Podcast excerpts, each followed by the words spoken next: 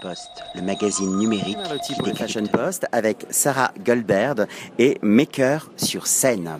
Maker sur scène, on connecte évidemment euh, cela à Paris, à la capitale, à la créativité. Il est question de créativité et il est question de 3D puisque si on a l'habitude d'aller dans des photomatons pour se faire tirer le portrait, ici on passe à la dimension numéro 3, la 3D.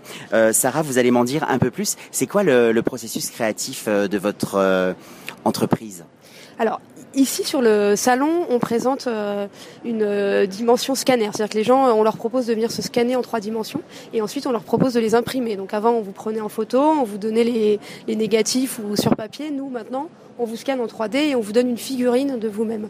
Après, nous, euh, chez Maker sur scène, c'est pas notre spécialité, on va dire. Là, ici, c'est un peu la vitrine pour le salon. Nous, on est vraiment un, studio de, création, enfin, un studio euh, spécialisé dans l'impression 3D, euh, tourné autour du secteur créatif. Donc on travaille essentiellement avec des amateurs et professionnels du design, de l'architecture, euh, des plasticiens, des graphistes, mais aussi tout ce qui est agence de communication et tout ce qui tourne autour de l'identité visuelle, avec pour finalité de projet l'impression 3D.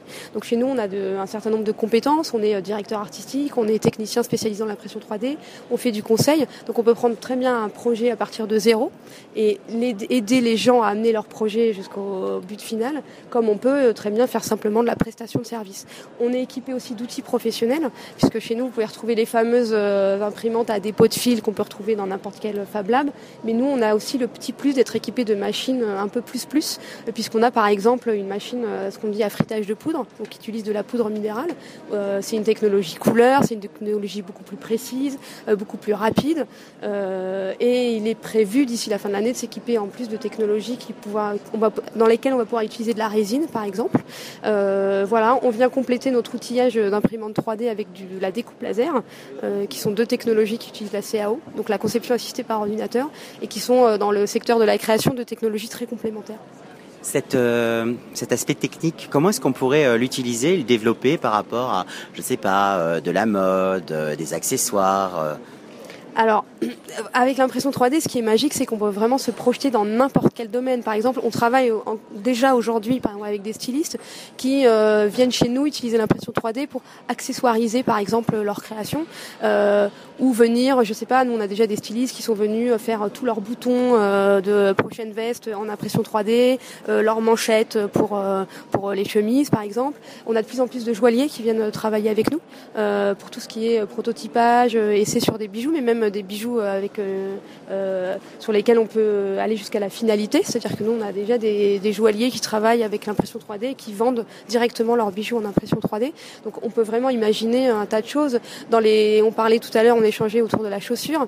maintenant, on a des euh, de la matière première qui, par exemple, qui est flexible. On travaille avec du flex, ça s'appelle du flex, et on peut très bien imaginer, on a des créateurs qui viennent imprimer des chaussures complètement flexibles, euh, modéliser euh, directement à la, à la, taille de votre pied et imprimer directement comme si sur mesure. Quoi. C'est carrément du sur mesure. En termes de développement, ça représente quel coût financier et ça prend combien de temps justement pour en arriver à votre à votre expertise? Alors, en termes de coût financier, l'impression 3D, en fait, euh, en termes de production, réduit un certain nombre d'étapes dans la production. Donc déjà, je peux pas comme ça vous chiffrer, mais l'idée c'est de dire que grâce à l'impression 3D, on réduit les coûts et on réduit le temps de production, puisqu'on enlève un certain nombre d'étapes euh, qu'il fallait faire auparavant dans un usinage classique. Euh, aujourd'hui, euh, avec l'impression 3D, voilà, ce, qui nous demandait avant entre 4 et 6 étapes, aujourd'hui on le fait quasiment entre une ou deux étapes. Ce qu'il faut savoir quand même, ce qui est très important, c'est que pas d'impression 3D sans fichier 3D. Donc l'étape élémentaire, la première étape à savoir faire, c'est savoir modéliser en 3D. Tout le monde aujourd'hui ne sait pas encore le faire. Chez nous, par exemple, à Maker sur scène, vous pouvez très bien arriver avec des fichiers déjà modélisés ou simplement une idée à de croquis. Et nous, on a les compétences, enfin, en tout cas, on met à disposition nos compétences où on peut rendre votre projet qui est encore croquis, on peut le modéliser et le rendre, euh, lui donner un rendu trois dimensions et pré-imprimer derrière.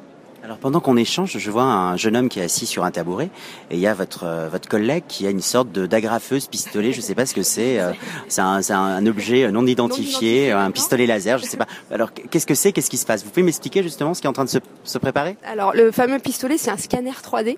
Euh, donc du coup, nous euh, chez nous, on utilise des scanners 3D dits manuels. Il en existe aussi des fixes. Hein. nous, on préfère les manuels parce que justement, on peut s'éclater. Ben, vous le voyez à l'écran, hein, il est en train de prendre des positions dans tous les sens pour essayer de se faire scanner. Donc en fait, on tient ce fameux objet, on va venir tourner à 360 degrés autour de la personne euh, et le prendre. Alors c'est pas pas du tout un procédé de, photo, hein, il va venir carrément scanner la, personne et ce scan va générer un fichier qui va être prêt à l'impression. Donc euh, on n'aura plus nous qu'après à faire quelques petites retouches, à boucher quelques petits trous s'il y a eu des petits loupés sur le scan, et puis à mettre le fichier dans l'imprimante 3D et à venir l'imprimer par la suite.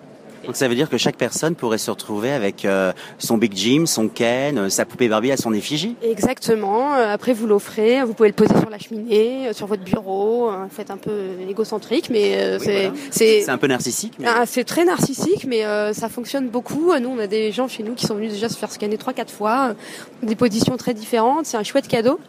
Euh, et puis ça a plein d'utilités. Moi, je veux vendre ces histoires de scan pour les gâteaux de mariage, par exemple venez vous faire euh, scanner en couple. Et moi, je vous scanne, je vous sors et euh, vous mettez sur votre gâteau de mariage au lieu d'acheter les petites figurines qui représentent euh, généralement, on ne sait pas qui d'ailleurs. bah vous, vous avez vous sur votre gâteau de mariage. On peut y trouver après plein de plein d'utilités, rigolotes et ludiques. Le gâteau, c'est une bonne idée, c'est la gourmandise. Et puis, au-delà du narcissisme, il y a une tendance qui s'appelle le me power, hein, ce côté un peu égoïste. Je pense que des fois, on peut prendre conscience de se voir en 3D. Ça permet de voir vraiment à quoi on, on, se ressemble en volume. Tout à fait. Alors nous, on a aussi beaucoup de gens qui, qui viennent nous voir et une fois scannés nous disent est-ce que aussi vous êtes les pros de la retouche, comme sur les photos, et qui veulent qu'on les retouche avant de les, avant de les imprimer? Alors je vous avoue que ça c'est plus rigolo qu'autre chose. On ne propose pas hein, forcément ce service parce que nous on n'y voit pas trop d'utilité, mais effectivement on peut réfléchir, c'est possible. C'est possible de vous retoucher et du coup euh, de vous formater comme vous comme dans vos rêves, quoi, comme vous souhaitez être formaté. Il y a plein de développements. Il y a aussi les mannequins de vitrine, euh, le fait de pouvoir euh, avoir des, des, éditions spéciales avec euh, des mannequins vraiment humanisés. En tout cas, c'est un, c'est un concept innovant et génial et j'étais ravi de vous rencontrer. Merci. Bah, merci à vous. Poste, le magazine numérique